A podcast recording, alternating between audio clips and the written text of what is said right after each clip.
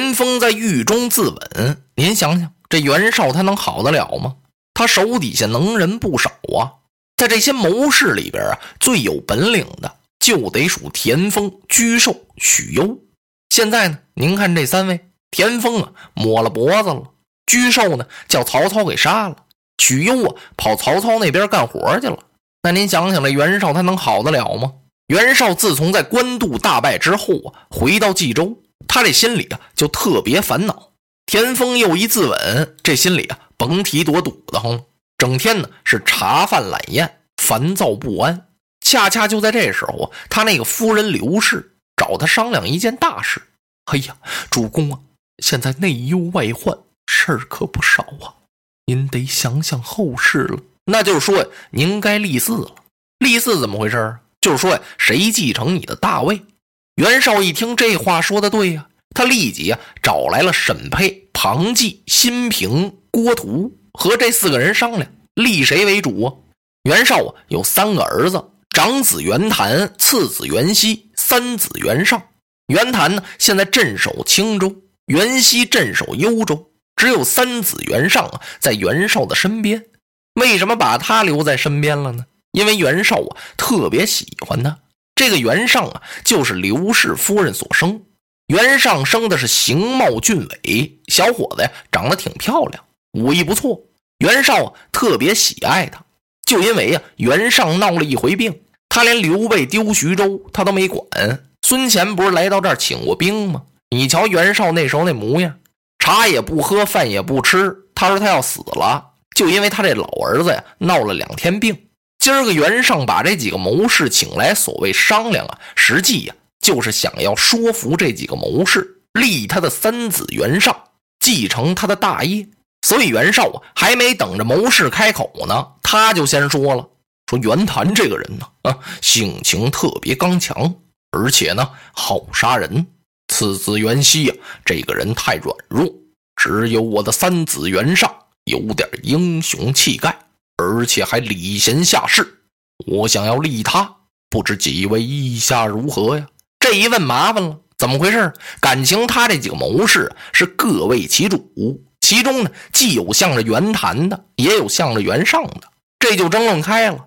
争论了一气之后啊，也没个结果。后来呢，还是郭图说了句话：“主公，现在不是时候啊！您想一想，曹操大兵压境。”咱们现在应该是拒敌为上，立嗣之事以后再说吧。袁绍一听这话可也对，那么立嗣这档子事儿就暂时告一段落了。正在这时呢，有人前来禀报：启禀主公，大公子袁谭引兵五万自青州而来。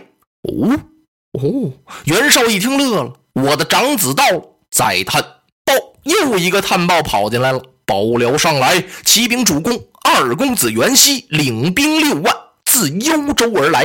哦，啊，来得好！报，哎呦，这探报啊一个接一个呀。启禀主公，将军高干引雄兵五万自并州前来助战。这高干感情是袁绍的一个外甥。袁绍这么一听，非常高兴啊！现在大兵不下二十万了，我这回呀是重整军威，再与曹操是决一死战。到这官渡啊，败仗之辱。当时袁绍，犒赏三军，立刻带领这些人马，兵发仓亭，在仓亭扎住营寨。他要和曹操拼了。袁绍刚把营寨扎住，人家曹操的人马就到了。曹操这时候呢，好似下山猛虎一样，他领着那些得胜之兵啊，陈列于黄河两岸。当时呢，各处的黎民百姓啊，是夹道相迎，到处摆放香案。牵羊担酒迎接曹操，老百姓啊都恨袁绍，说袁绍这个人非常残暴，对百姓一点好处也没有。如今曹丞相您是吊民伐罪，官渡一战大破袁绍不下百万之众，如今是万民欢腾啊，说明我们这河北啊啊从此就快太平喽。嚯，曹操这高兴啊！他当即传下一支将令，号令三军：如果有人要杀死黎民百姓家一只鸡犬，我以杀人者论罪。随便杀老百姓家一只鸡都不行。嚯，曹操这军令真是够森严的。当然了，这也和军威军心很有关系啊现在曹操啊是军威大振，在官渡一战以少胜多，七万人马愣胜了袁绍原本出七十万。当然了，这仗啊打的也是非常艰苦了。这次在仓亭呢，曹操也不是说呀很掉以轻心呢，说没关系了，官渡一战袁绍元气大伤。哎，他没这么想，因为袁绍地盘太大了，手下的人太多了。这次呢，虽然在官渡大败，可是就是这么一眨眼的功夫，袁绍又集中了几十万人马，还是比曹操的人马多呀。这仓亭一战到底如何？曹操心里头啊也并没有什么底数，所以他才传这么一支将令，杀老百姓家一只鸡都不行。这个呀，也是收买人心的一个好机会呀。他知道啊，我要不依靠河北的这些黎民百姓啊，要想战胜袁绍，恐怕不易呀。曹操的人马刚到仓亭，人家袁绍就把阵势给摆开了。曹操催马到了阵前，用鞭子指了指袁绍：“哈哈，本初啊，你现在已是计穷力尽了，你还有什么招数啊？你还有什么本领啊？我看不如早日下马归降，免得……”刀临向上，悔之晚矣呀！嚯！袁绍一听这气，好啊，曹阿瞒，你欺吾太甚！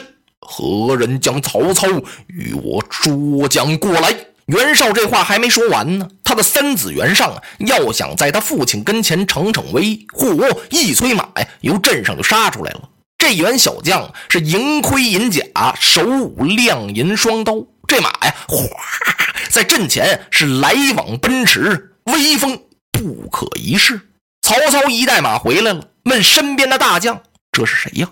有人告诉：“启禀丞相，此乃袁绍之三公子袁尚。”曹操还没等传令，什么人过去抵他一阵？由得自己阵中飞出一匹马来。这员将啊，可真挺冲的，过去跟袁尚就打起来了。是谁呢？原来是徐晃手下的部将史涣。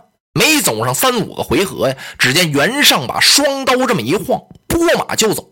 史涣以为他打败了呢，其实没有。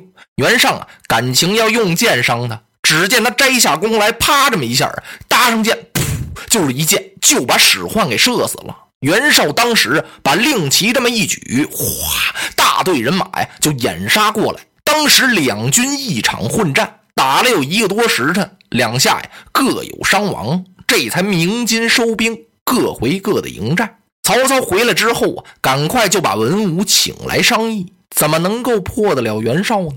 难道只能在官渡打败他，在仓亭就不能取胜了吗？他手下谋士程昱这么一听啊，丞相，我有一计可擒本初，程先生有何妙计？快请讲当面。我想如此这般。哦哦，曹操一听，俨然大笑啊！啊，程先生，这可真是一条妙计也。他当即传令，让夏侯惇、张辽、李典、乐进、夏侯渊为一路，在左边；让曹洪、张合、徐晃、于禁、高览在右边；让许褚为总先锋。曹操传这令要干什么呀？他听了程昱先生的计策了，这叫十面埋伏阵呢，要生擒袁本初。说咱们呢，把这人马摆好之后，就派人去把袁绍由大营里给诱出来，让袁绍追咱们。他一追，咱们就退，退来退去，退到河边咱没地儿再退了，怎么办呀？军校是必将死战呢，那还不跟袁绍拼命啊？这是一战成功之计。要不怎么曹操乐了呢？到午夜三更啊，都把埋伏安排好了。许褚领着一哨人马呀，拉了一个劫寨的架势。就奔袁绍的大营来了。袁绍已经听到禀报了，什么？曹操又来劫我的大寨来了。这儿可不是乌巢了。哼，我早就做好准备了。袁绍传下将令，一齐迎敌。嚯，他带领了他所有的人马呀，就由大营里面杀出来了。许褚啊，不是跟他真打，就为了引诱他。看袁绍人马启动了，许褚啊是赶快就败，这叫诈败。嗯，袁绍高兴了。嗯，曹操你也有今天，还没等打呢，是不战自溃，自己就败下去了。追杀你一番吧，出出我胸中这一口恶气。哗，就追下来了。这一追呀，就走进了人家曹操的埋伏阵了。追着追着呀，忽听一声炮响，当夏侯惇和张辽杀出来了。哎呀，不好！袁绍刚这么一愣，紧跟着一声炮响，李典、乐进到了，跟着就是夏侯渊呢。哎呦，坏了！袁绍一看，我这不是中了人家的反包围之计了吗？我没围住人家曹操，倒让他把我围了，不好！我得赶快撤。还没等撤出去呢，曹洪、张合到了，徐晃、于禁、高览杀出来了。哎呦，袁绍是四处碰壁呀，正东、正西、正南、正北、东南、东北、西南、西北呀，四面八方都是人家曹操的人马。袁绍就有点发懵了，他带着他的几个儿子，还有他的外甥，拼命杀呀，想杀条血路冲出去，哪儿那么容易啊？现在袁绍的军校让人家杀的是尸横遍野，血流成河呀！袁家父子叫曹操给杀的是魂飞魄散。他们想回大营，回不去了。哎呦，喘口气儿不？好不容易找着个小山坳啊，刚下了马，想埋锅造点饭吃。这饭还没等到嘴边呢，四面是金鼓大作，大呼大呼大呼，咕噜噜杀呀！喊杀震天呢。吓得袁绍慌忙上马，他跑到仓亭啊，已经是人困马乏了，想在这喘口气儿。哎呦，后边曹操啊，领人马追上来了。袁绍大叫一声：“此时若不决一死战，必为所擒呐！拼吧！”这通拼杀呀，袁绍的儿子还有他的外甥，浑身上下受伤多处啊。袁氏父子好不容易算是杀出了重围呀。袁绍看了看身边这些残兵败将，他由打马上下来了，抱住三儿子袁尚啊，是放声大哭。哭着哭着呀，他一张嘴，一口鲜血喷出来，大叫一声，是栽倒在平川。落花葬黄冢，花蝶各西东。千年之后的我，重复着相同的梦。恍惚中。